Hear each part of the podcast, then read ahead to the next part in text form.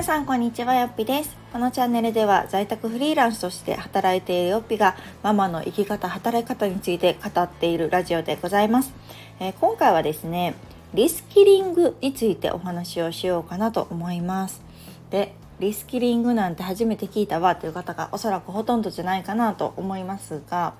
まずそれは何ぞやというお話なんですけどね、えー、リスキリングとはまあ簡単に言うと、まあ、自分のえー、能力スキル知識をもう一度こう学び直しましょうっていうようなことで、まあ、あの今後ねこの時代に応じて結構 IT 化が進んでたりとかデジタルになってきてねこれまでこう例えば、うん、医療現場とかで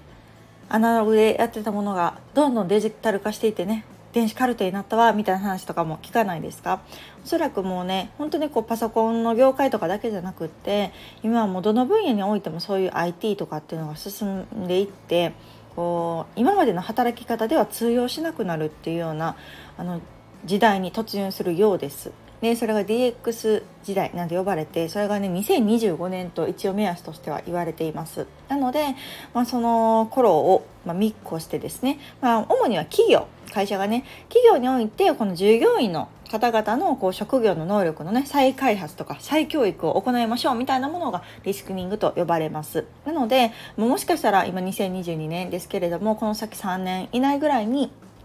皆さんの職場とかでも何かこう新たなスキルの講習があったりとかね研修を受けてきてねみたいなことになるかもしれないなっていうお話です。がまあこれはね企業でのこの取り組みっていうのはもちろんなんですけれどもまあまあ私がこうここ数年、まあ、自分で仕事をしてみて思うのは、まあ、ある意味これはもう必然だなと思ってます。でこう在宅ワークをする上で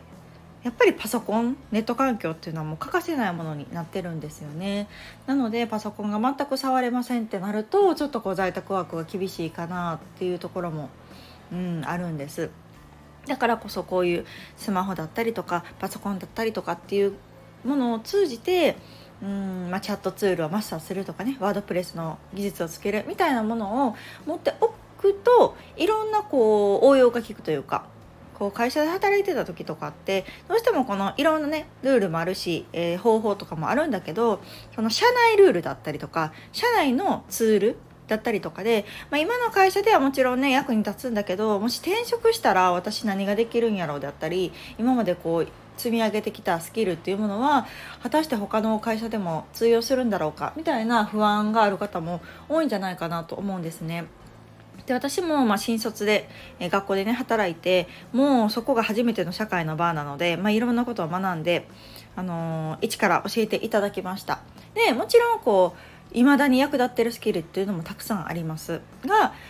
これは社内だけで通用するなっていうものとかもまあまああったんですよね。なのでこう一社勤め上げっていうのが今の時代っていうのはどうしてもこう少ない転職をしている方も多いし、まあ、この先じゃいつまで働くのって思うと今が私で34にもなったんですけどえー、何歳まで働くんだろうって考えた時にね昔だったら60定年、まあ、今伸びて65とか言われてますけどきっと私たちがその年代になる頃30年後ぐらいってもっともっと伸びると思うんですね。というのもこう健康寿命っていうのも伸びてるから単純にね人生100年時代なんて言われて100歳までまあ生きると仮定した時に60歳で定年なんかしてしまうとあと40年どうやって生きんのっていう話になってくると思うんですね。でこれは先日私が読んだライフシライフシフトっていう2かな？の本があって、まあ、そこにも書かれていたんですけどすごく納得でねこう私たちのおじいちゃん世代とかは、まあ、60定年、まあ、ギリギリ父親とかの世代は60とか65定年で、まあ、老後まあ、80ぐらいまで生きるとしたら、まあ、15年15年はその退職金だったりとか今までの貯金だったりとかで暮らしていけるかななのかもしれないけど私たちのこの世代っていうのはとてもじゃないけどそれは無理だと。100歳まで生きるって思って60なんかで定年してしまうと残り40年の生活費要は老後の資金っていうのをまあ、仮に大卒で22歳から働いて60歳までフルで働いたとしてもですよ厳しいだろうと言われてますよね。なのでどうしてもやっぱり60では仕事を辞めれないというような形になる方がほとんどと言われてますだからこそどんどん定年が伸びてねもしかしたら私たちがあのおじいちゃんおばあちゃんになる時代は80とかまでね当たり前に皆さん働いてるかもしれないと思うとですねじゃあその頃までに通用する技術が今ありますかというところになってくるわけですよ。それがそのライフシステムにもよく書かれててあほんまやなって私も読みながらうんうん思いました。この学生時代に学んだこと取った資格だったりとか、まあ、今社会人になって今の会社で学んでることとかやってる業務っていうのがその30年後40年後あるのかそもそも。そのデジタル化して今やってるこの手作業みたいな仕事がそもそもあるのかもそうだし職業自体がなくなってるかもしれない。そんな風に時代っていうのが変わっていくのでどうしてもその働き手としては時代に合わせたあの仕事内容業務内容要はその価値の提供っていうのをしていかないといけないわけなんですって。そうそう。なのでこのリスキリングっていうのが必要になってくる。企業も必要だし、まあ、もちろん働く人間が必要になってくるっていうのをなんかこう改めて私が読んだ本のタイミングとこのリスキリングの話を聞いた時がまあ本当合致してああほんまこれはちょっと大事な問題だななんて思いました。で、まあ、これをね今の仕事今の職場を自分が定年まで勤め上げるつもりなのであれば、まあ、ある意味その今が働いている会社にあの会社が提供してくれる研修とかを受けて、まあ、そこにこう随時ね適応していけばいいかなとは思うんですけど、まあ、逆を返せばですよ、まあ、自分でやるっていうのも一つですよね。その企業の斡旋じゃなくて自分でこの先何十年働く時にまあ、中にはねもう私とてもじゃないけど定年まで今の会社で勤める気なんかないわとか思う方もいらっしゃるかもしれない。であれば今この3 4 0代の年代っていう人たちが一番キーらしくってその方たちが今